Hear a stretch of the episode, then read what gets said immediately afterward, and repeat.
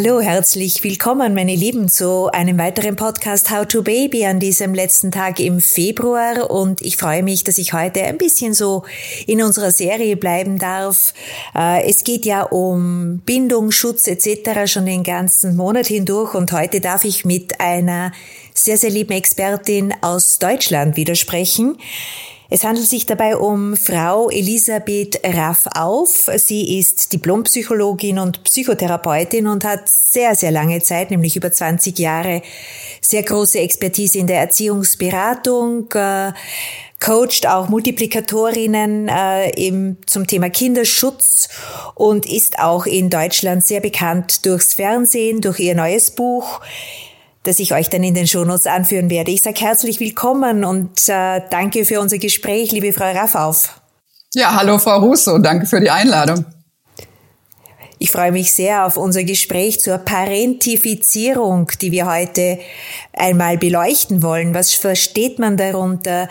Was heißt es denn übersetzt, äh, wenn die Kinder für das Glück und die Zufriedenheit der Eltern verantwortlich gemacht werden und das weit bevor sie es vielleicht entwicklungstechnisch schon können. Können Sie uns mal erläutern, was man so unter Parentifizierung alles versteht? Ja, Parentes sind die Eltern und Fazere ja. heißt machen.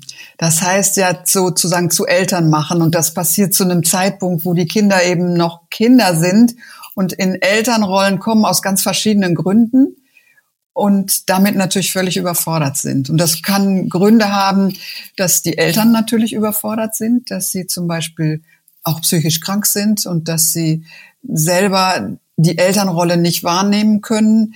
Das kann natürlich auch daran liegen, dass es einfach äußere Notsituationen gibt.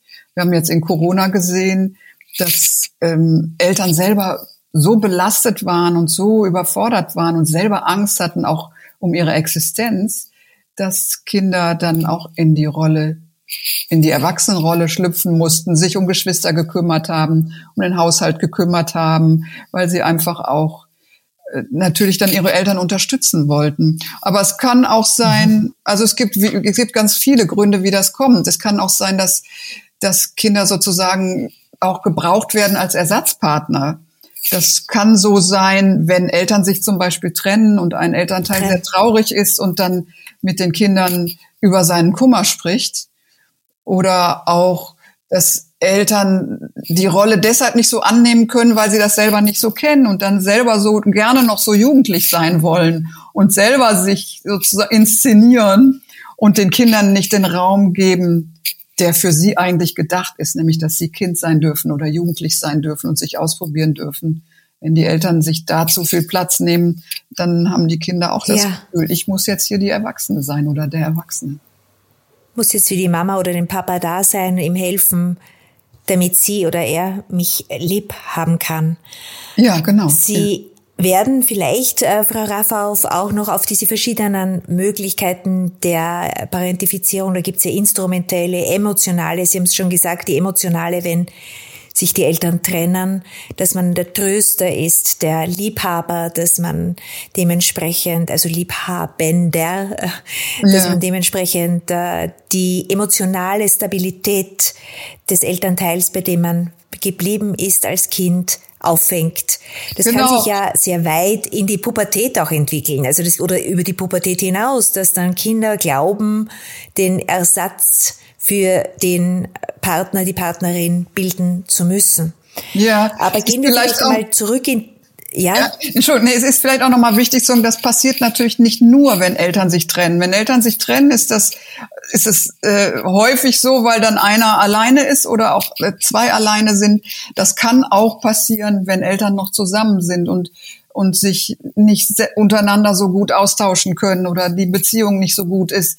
Also das passiert auch in bestehenden Beziehungen unter Umständen.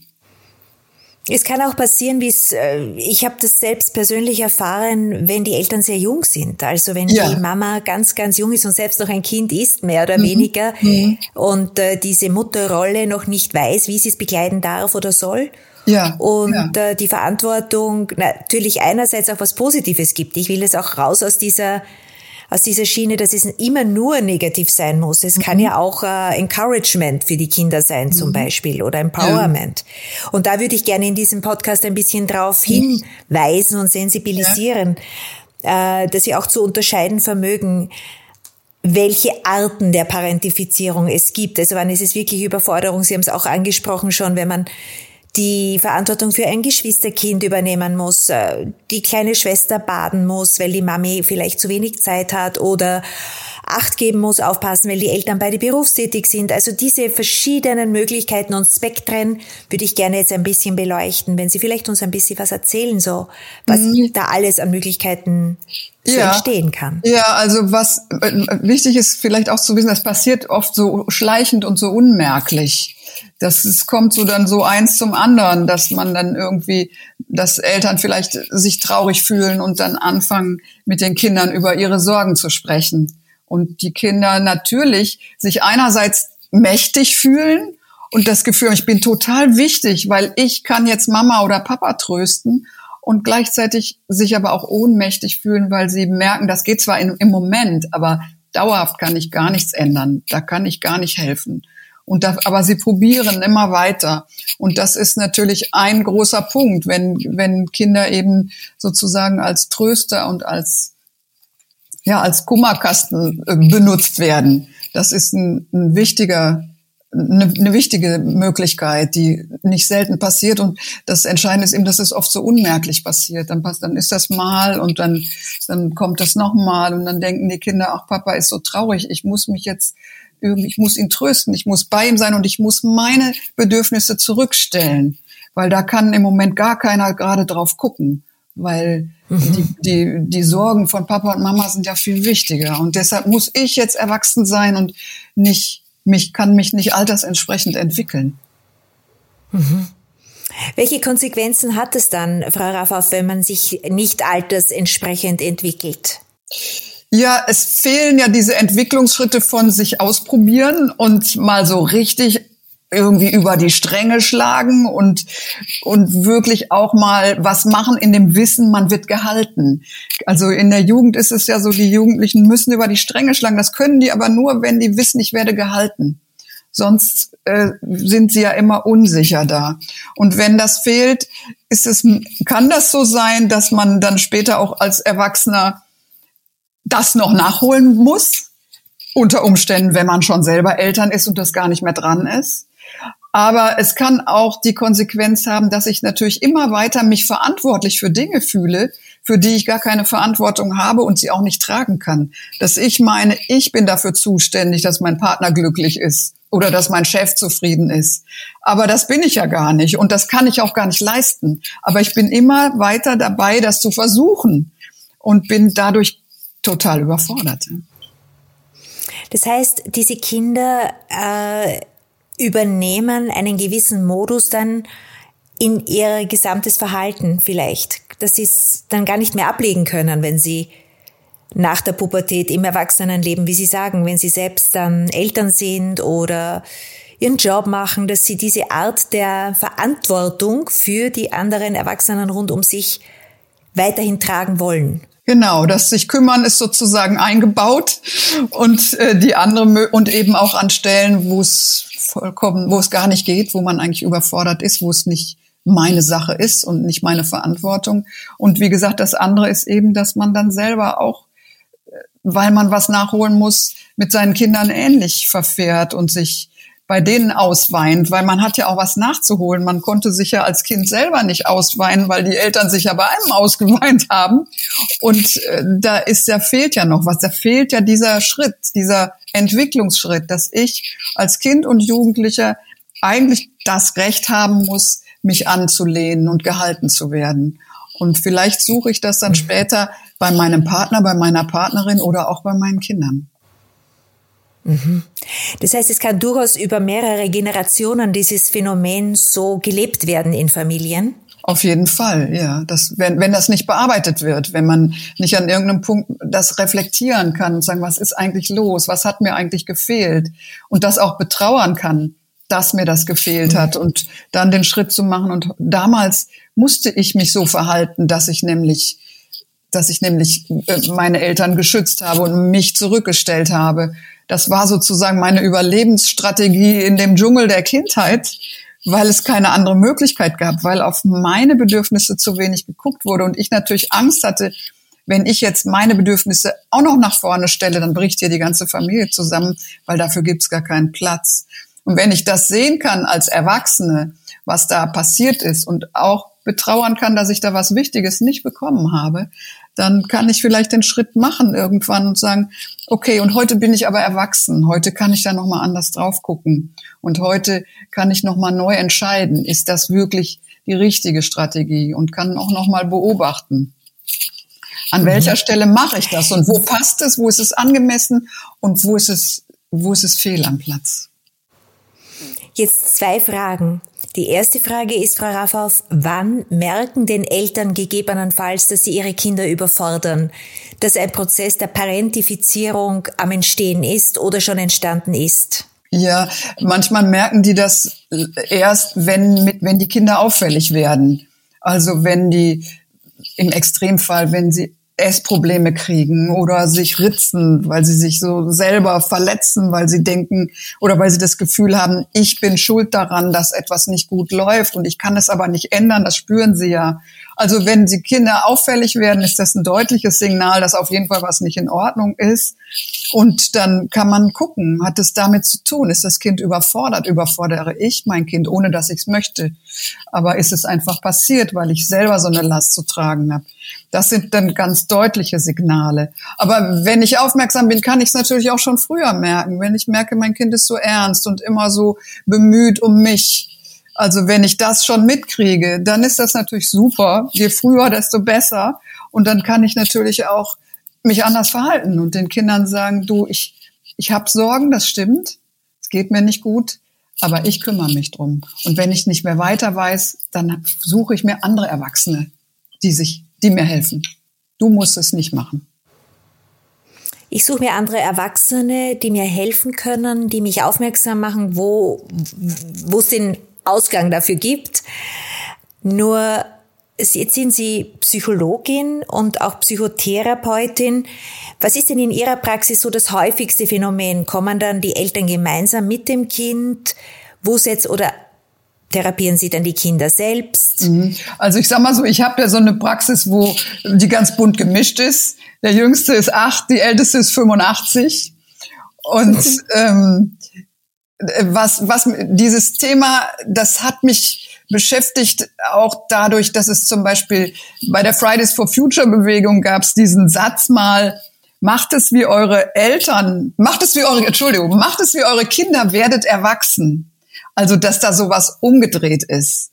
Und die mhm. Jugendlichen, mhm. die Jugendlichen fordern auch manchmal die Eltern auf und sagen, ja, erzieh mich, Mama, wenn du nicht willst, dass ich das mache, dann verbiet es mir doch das ist ja mhm. schon total verdreht eigentlich. Und in der Erziehungsberatung habe ich auch mehr als einmal Jugendliche gehabt, die gesagt haben, können Sie meinen Eltern mal sagen, wie die mich erziehen sollen?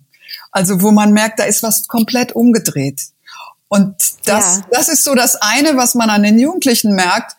Und dann, als ich dann so ein bisschen geschärft für das Thema war, ist mir dann auch nochmal klar geworden, auch die jungen Frauen oder auch die, die Frauen, ähm, die schon Kinder haben, dass die mit diesem Thema eben so beschäftigt sind als Erwachsene noch, weil sie das als Kinder erlebt haben und dass die oft so einen Druck haben, weil sie versuchen, andere Menschen glücklich zu machen, für deren Glück sie gar nicht verantwortlich sind und wo sie das gar nicht leisten können. Und da ist mir das Vielleicht, Thema. Ja, Entschuldigung. Ja, entschuldigen Sie, Frau Raffauf, ich habe ja da eingehängt, weil ich mir den Gedanken erlaubt habe, vielleicht hängt es auch damit zusammen, dass sich in den letzten Jahren, Jahrzehnten durchaus so ein Trend entwickelt hat, dass wir alle als Eltern Freunde der Kinder sein wollen. Mhm.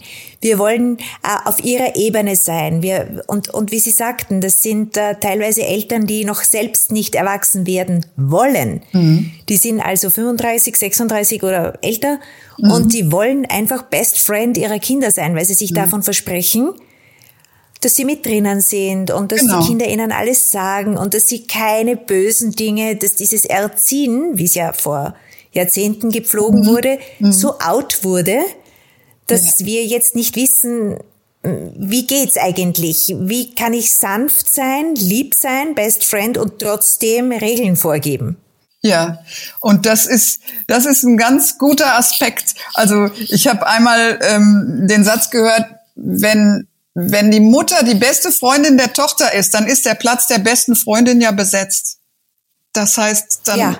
kann die Tochter ja gar nicht mehr eine beste Freundin in ihrem Alter haben. Also das ist so ein bisschen äh, das zugespitzt, das Thema. Und es ist ja einerseits ist es ja schön, dass Eltern und Kinder heute auch eine, eine entspanntere Beziehung manchmal haben und auch sich mehr erzählen und auch mehr Vertrauen da ist. Das ist ja so die positive Seite dessen. Und gleichzeitig ist es aber wichtig, dass wir uns als Eltern ganz klar, dass wir ganz klar wissen, wir haben die Verantwortung und wenn wir jetzt ähm, auf dieselbe Ebene gehen, dann, dann ist es nicht ganz ehrlich, weil im nächsten Moment müssen wir ja wieder sagen, aber bitte um 10 Uhr bist du zu Hause und müssen ja auch dann wieder unsere Erziehungsrolle und unsere Verantwortung wahrnehmen.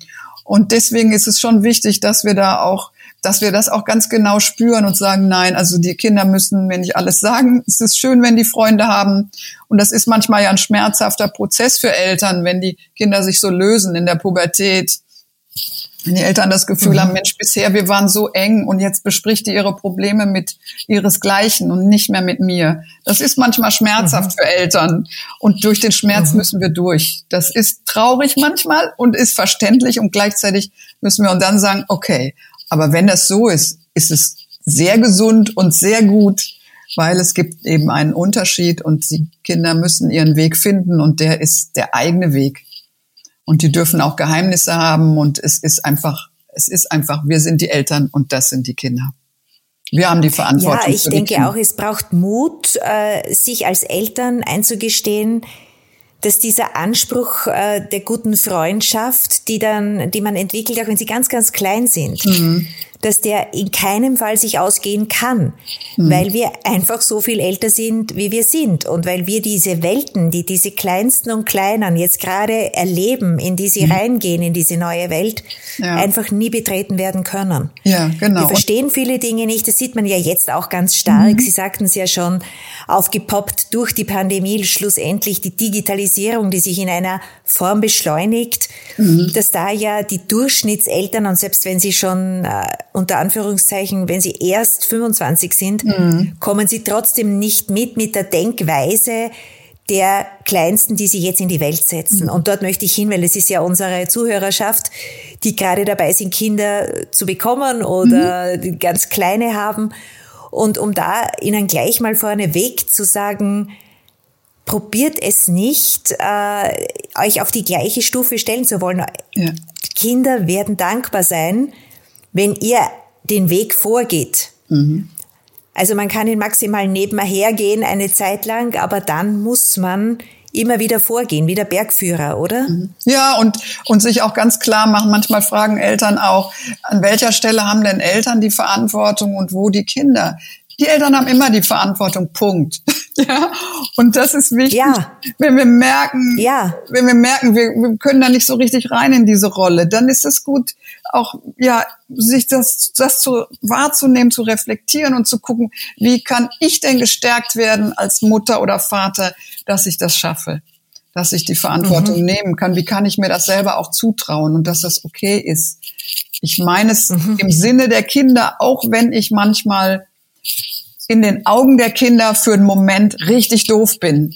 Es ist nicht gegen die Kinder, sondern es ist für die Kinder, wenn ich auch mal ja was verbiete oder was äh, einfach eine Grenze klar mache und auch dafür sorge, dass sie eingehalten wird.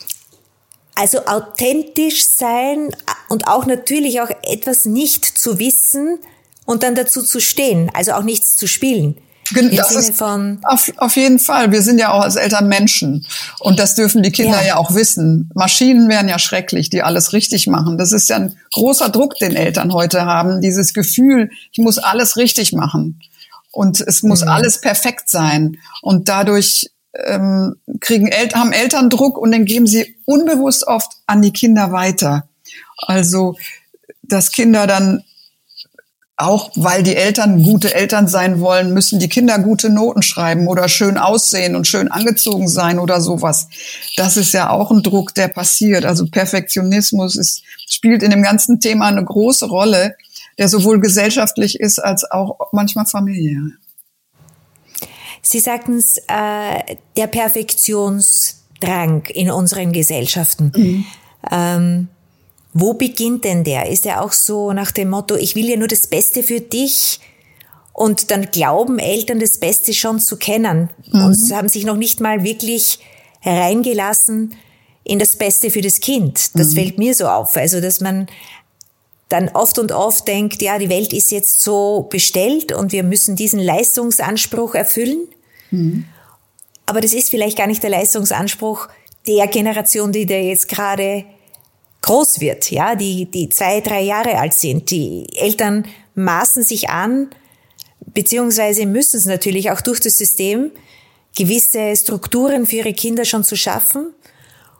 Dabei wissen wir gar nicht, ob die in fünf Jahren noch gelten, diese Strukturen. Mhm. Ja, also das beginnt natürlich unterschiedlich und natürlich beginnt das schon im Kindergarten, dass man sich vergleicht welches Kind mhm. ist am ehesten trocken oder welches Kind kann schon sprechen oder vielleicht sogar schon Englisch oder Chinesisch, wenn ich es mal übertreibe. Ja. Also wo ja, dann ja, auch, nein, stimmt. Wo dann auch diese Vergleiche schon stattfinden, dass man leisten muss oder sich mit irgendwas ausweisen muss. Und das geht dann natürlich weiter. Also ich habe schon mehr als einmal gehört, dass Eltern gesagt haben, wir schreiben heute eine Mathearbeit. Nein, das Kind schreibt also, die Mathearbeit und, und wie die auskommt, ja, ja, das, ähm, ja. das, das, Aber so fühlen die das. Ja. Ich finde auch, dass die sprachliche Darstellung, wir schreiben heute eine Mathearbeit, so viel Aufschluss gibt, weil die ja. viele Eltern oft und oft wirklich sich so identifizieren mit den To-Dos ihrer Kinder, mhm. dass sie glauben, sie müssen alles dazu tun und dann durch sind sie überfordert. Und dadurch entstehen ja diese Mischverhältnisse. Absolut. Dass die Eltern nicht mehr wissen, bin ich die Schülerin oder ist es mein Kind? Ja, und, und wenn Eltern sich dann bewusst machen und sagen, Mensch, wieso wieso ist, bin ich denn ein, habe ich denn einen Ausweis, dass ich eine gute Mutter bin, wenn mein Kind eine gute Note schreibt? Also das ist ja auch, mhm. dass man sich dann darüber definiert und das passiert oft gar nicht so bewusst, aber das ist wichtig, sich das bewusst zu machen. Und ein anderer mhm. Punkt mit der Perfektion ist so ein ganz kleines Beispiel. Das Kind schreibt eine Arbeit, zehn Aufgaben, neun sind richtig. Was glauben Sie, über welche Aufgabe zu Hause gesprochen wird? über die eine, die nicht richtig ist. Ja, und das ist Natürlich. ja, das ist ja verrückt eigentlich, ja. Also wie, wie kann man? Liebe Frau Rafauf, haben Sie da, Entschuldigung, haben Sie gut. da ähm, Vergleiche zu anderen Kulturkreisen? Weil Sie haben sich ja sehr stark mit dem Thema Parentifizierung beschäftigt. Haben Sie da durchaus, weil es ist schon auch aus unserem Kulturkreis, dem deutsch-österreichischen Kulturkreis nachvollziehbar. Absolut. Diese ja. Perfektionssehnsucht und dieses Ich mache alles richtig und ja. wir schreiben und so weiter. Kann das sein, dass es in Europa jetzt, weltweit möchte ich das gar nicht sagen, aber in Europa schon starke Kulturunterschiede gibt und dadurch auch weniger Parentifizierungsphänomene? Das kann ich so nicht sagen. Also da habe okay. ich, da hab ich keine, ich habe ja viel ähm, auch über Interviews und über Gespräche mitbekommen, mhm. so, ne? Und mhm. dann müsste man, da müsste man viel sprechen, auch mit, mit den Menschen in anderen Ländern, um auch so ein Gespür zu kriegen, wie ist es denn eigentlich, weil das oft ja auch so versteckt ist. Das ist oft ja so ja. subtil. Auch dass Eltern zum Beispiel sowas sagen wie, ich will ja nur, dass mein Kind glücklich ist. Oder ich will ja nur, dass du glücklich bist. Und dann kommt so, ja. dann kommt so ein Aber. Aber du könntest ja mehr. Mhm. Und die, aber das, und das Aber ist das, was wirkt, ohne dass das den Eltern bewusst ist und den Kindern ist es oft auch nicht bewusst. Also es ist manchmal ja. so ganz subtil irgendwie und man muss so richtig äh, das, das erstmal so auf diese Fährte gehen, um das zu verstehen, was, was, was läuft da eigentlich.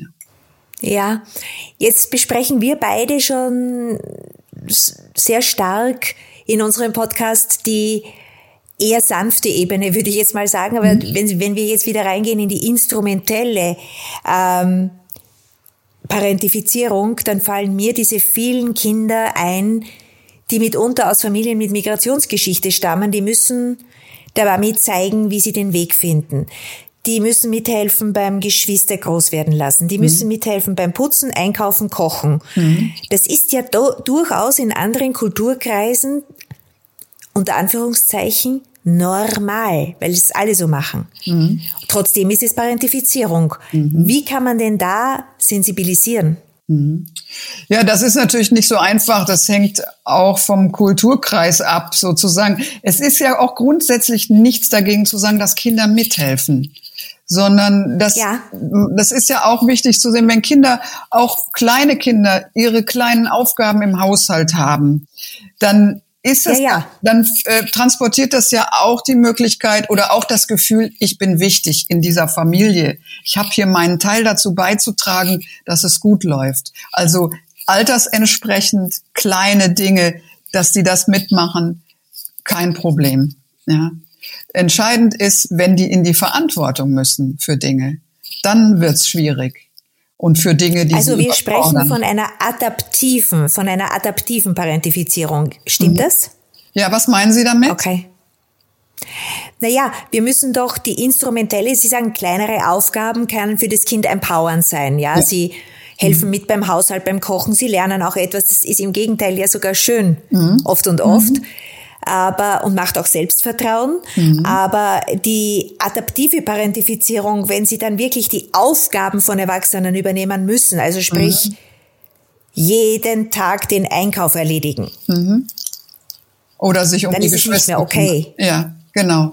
Ja. Da ist und und diese Grenzen sind ja manchmal so fließend. Ja, wo wo ist mhm. die Grenze? Ne? Bei bei Kindern, deren Eltern erkrankt sind, ist das ja manchmal durchaus normal. Allerdings natürlich parentifiziert und überfordert. Und das ja. Entscheidende ist nicht, dass Eltern keine Probleme haben, sondern dass sie das erkennen und gucken, dass sie sich andere Menschen suchen, die helfen und dass die Kinder eben altersentsprechend Aufgaben kriegen, aber nicht nicht überfordernd und mit so viel Verantwortung, dass sie ihre Kindheit nicht leben können. Gehen wir jetzt einen Schritt weiter, in, nämlich in die negativen Folgen. Gehen wir davon aus, eine Mami ist eben, hat die eine oder andere Erkrankung, körperlich, psychisch, seelisch, was auch immer, und fällt in den Prozess der Parentifizierung aber nicht aus böser Absicht, sondern weil sie es nicht besser kann. Welche negativen Folgen können dabei entstehen? Zählen wir vielleicht einmal dem Publikum, so dass sie ein Gefühl bekommen, was kann dabei passieren? Mhm. Ich sag mal so, wenn wir jetzt gar nicht so auf die schlimmen Dinge gehen, sondern erstmal mhm. gibt es ja, gibt es so einen Mechanismus, dass die Kinder natürlich, die wollen helfen. Das können wir mal von ausgehen. Die meisten Kinder wollen kooperieren und wollen helfen ja. und wollen was tun. Und die lieben auch ihre Eltern. Und wenn aber jetzt, ich sag mal, Eltern, die, die häufiger depressive Stimmungen haben und nicht aus dem Bett kommen, das macht natürlich auch was anderes bei den Kindern, neben dem nämlich, das macht eine unglaubliche Wut auch. Und jetzt wissen die aber nicht, wo, nicht wohin mit ihrer Wut, weil die können sie ja nicht rauslassen. Und die kommt dann vielleicht an Stellen, wo die Eltern ganz überrascht sind, wo sie denken, ich tue doch alles für mein Kind. Also das, oft ist das gar nicht so leicht zu erkennen, was ist was. Und kommt das zeitversetzt und an anderen Stellen, weil in der Zeit, wo die Mutter so depressiv ist und nicht aus dem Bett kommt, da habe ich ja gar keinen Raum, jetzt dann auch noch wütend meine Wut zu zeigen. Ja. Und dann kommt das vielleicht an ganz anderen Stellen und die Eltern sind verwundert, was ist denn jetzt los? Also es ist dann, die Kinder sind emotional oder sind gefühlsmäßig natürlich in so einem, in so einer Zwangsjacke. Also sie können ihre Gefühle nicht zeigen, weil dafür kein Platz ist. Sie haben aber Gefühle und sie haben auch nicht nur schöne Gefühle, sondern sie haben auch Aggressionen und Wut. Und manche Kinder, wenn die die nicht rauslassen können, kann es auch sein, dass sie sie gegen sich selber richten und dass sie sich selber verletzen. Gut, jetzt äh, diese diese Folgen bei den Kindern sind, Sie sagten es eingangs, Verhaltensauffälligkeiten. Also bei den Älteren haben Sie angesprochen, Ritzen oder dergleichen. Die sind dann aber schon in der Pubertät. Genau, möglich. Ich gehe jetzt einmal zu den ganz Kleinen. Ja. Bei den Kleinen, die werden wahrscheinlich weniger Lust selbst haben zu spielen, Mhm, ja. Freunde zu treffen, rauszugehen. Mhm. Die agieren weniger spontan. Die sind generell ein bisschen gedeckter. Ja. Kann das so sein? Ja, das- Erwachsener, Ja, das kann sein. Es kann, wirkend. es kann sein. Es kann auch sein, dass die erstmal ganz aktiv werden und man hat das Gefühl, es ist alles in Ordnung. Also ich erinnere mich an ein Mädchen, die erzählte mir, sie hat mit fünf Jahren schon das Kochen übernommen, weil das bei ihnen zu Hause nicht stattgefunden hat und sie wollte eine Ordnung haben und sie wollte feste Rituale haben und hat dann angefangen, für die Familie dann Essen zuzubereiten. Und das heißt erstmal für Eltern, die merken das dann gar nicht, weil das Kind ist erstmal ja gut drauf und macht auch was. Das ist ja, das, Und es wird gelobt. Ja. Es wird gelobt, ah, das hast du toll gemacht, Genau. super, kannst du das wieder machen und so weiter. Es wird ja empowered, Ja. dieses Verhalten weiter zu pflegen. ja, und, und, und, und bei den Kleinen merkt man dann häufig gar nicht, dass da schon was passiert ist, weil die sich gar nicht auffällig im Sinne von störend verhalten, sondern weil die eben versuchen, was kann ich beitragen und sich unter Umständen so etwas suchen und dann denkt man, ach, der geht's gut. Und erst viel später kommen die Folgen dann zutage. Wie sind die dann? Dass die Kinder, die früh gekocht haben, zum Beispiel, nur anhand dieses fünfjährigen Mädchens, das dann den Familientisch sozusagen bestellt, Mhm. Kann das dann in der Pubertät so rauskommen, dass es dann Essstörungen entwickelt und sagt, ich will jetzt überhaupt nichts mehr essen, überhaupt nichts mehr kochen, ich will überhaupt nichts mehr hören? Das ist, das ist zumindest möglich, dass es sowas gibt. Das ist ja nicht immer gleich. Also ich habe eine junge Frau im Kopf, die, die sich heute noch wirklich wahnsinnig um alles, alles, alles kümmert. Um, um ihre Eltern, um ihre Kinder, um ihren Mann, um ihren Beruf und, und sich immer aber auch verantwortlich in der ersten Reihe fühlt. Also es gibt keine Unterschiede für sie, wo sie denkt, ach Mensch, um meine Eltern könnten sich doch meine Geschwister auch mal ein bisschen kümmern oder um die schwierigen Kinder in der Schule, wo sie Lehrerin ist, da könnten auch andere. Nein, die übernimmt dann auch noch die, den Job und den und sie selbst ist völlig ausgebrannt und hat gar nicht mehr das Gefühl, ich kann. Okay, und definiert sich mehr und mehr, was sie alles leistet, was sie alles den anderen Gutes tun kann und wird immer mehr angetrieben vom eigenen Perfektionismus. Ja, und von dem, dass sie das immer übernehmen muss. Ich habe die Verantwortung und sie hat auch das Gefühl, ich kann es auch letztendlich am besten. Sie übernimmt dann auch im Beruf dann noch irgendwie zusätzliche Jobs, obwohl eigentlich schon alles, alles viel zu viel ist. Weil, Und weil die wird dann halt auch noch Elternvertreterin und die Genau. wird dann auch noch äh, Ja, Geschenke-Einkäuferin für die Familie ja, und äh, Krankenschwester für die Uroma und so. Ja, und die Nachbarn kriegen auch noch irgendwas ab. was- Ja, ja, klar. Und die Tiere, die herumlaufen auch noch. Mhm. Ja, genau, ja, ja. kann es sehr gut nachvollziehen, ja. Äh, gut, also jetzt haben wir die möge, möglichen negativen Folgen. Wie sieht denn der Way Out für Sie optimalerweise aus? Was würden Sie denn sofort tun, wenn Sie jetzt eine gute Bekannte haben, wo Sie merken, hups, da könnte jetzt mit den kleinen Kindern das in eine Parentifizierungsspirale reingehen? Was würden Sie denen empfehlen? Also wenn man jetzt gute Bekannte hat, dann ist sie, das werden Sie wissen, dann ist das gar nicht so einfach, äh, etwas Kritisches zur Erziehung zu sagen. Das ist ja schwieriger, als etwas kritisch zu einem selber zu sagen, als wenn es jetzt um den Umgang mit den Kindern geht. Und da muss man natürlich ganz, ganz vorsichtig sein und, und auch ein Vertrauensverhältnis haben, dass die auch weiß, wenn die mir was sagt, dann meint die es gut. Und dann Wie kann das aussehen? ja, das, das ist natürlich dann, das ist eine Freundschaft. Ja, man sagt, du darf ich dir mal was sagen. Ich, ich, ich habe so das Gefühl, mir fällt auf bei deinen Kindern, dass, dass sie so ernst sind oder dass sie sich so verantwortlich fühlen. Und ich sehe, dass du belastet bist. Kann ich dir helfen? Oder kann es, kann ich dir, vielleicht können wir mal zusammen gucken. Willst du dich, brauchst du, brauchst Unterstützung aus meiner Sicht. Und du, es ist auch viel in deinem Leben. Aber im Grunde genommen weniger auf die Kritik an den Kindern zu gehen, als darauf, was könnte eine Alternative sein? Können wir Erwachsenen dir Ja. helfen? Was brauchst du von uns? Oder können wir einen Profi einschalten? Also erstmal so Möglichkeiten eröffnen und äh, und weniger das mit der Kritik an den an den Umgang mit den Kindern ist ja wirklich ein, mega sensibel.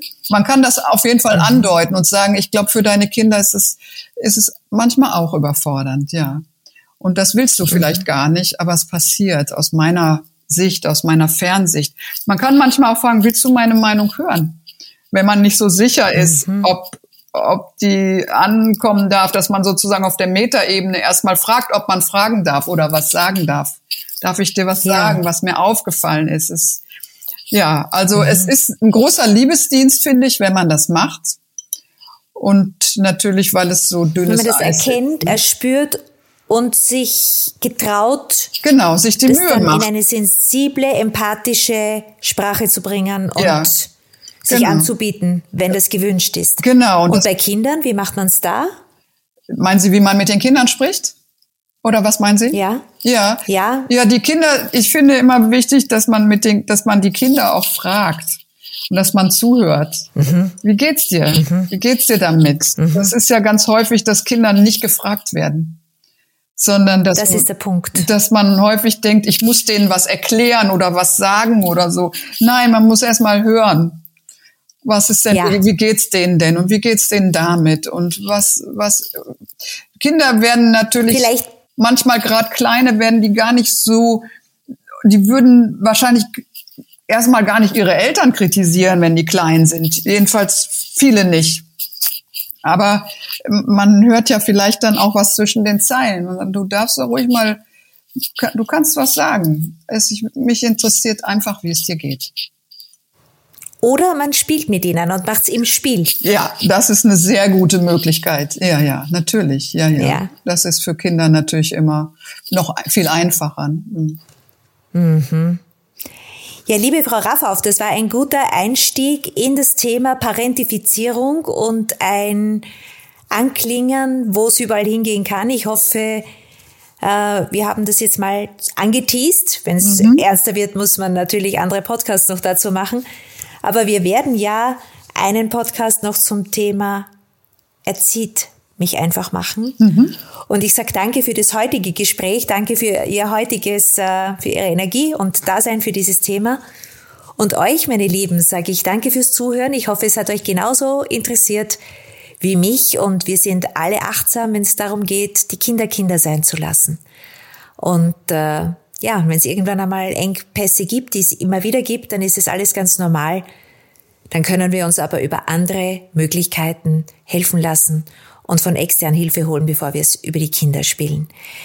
Ja, dann würde ich sagen, alle Informationen zur Gesprächspartnerin Elisabeth Raff auf, die sehr, sehr viel äh, Expertise auch in den Medien gegeben hat, alle ihre Bücher, die sie rausgegeben hat und so weiter, seht ihr bitte in den Show Notes. Und äh, für Informationen oder Dialoge bitte auf howtobaby.info unserer Page reinzuschauen. Da könnt ihr auch den Podcast nachsehen.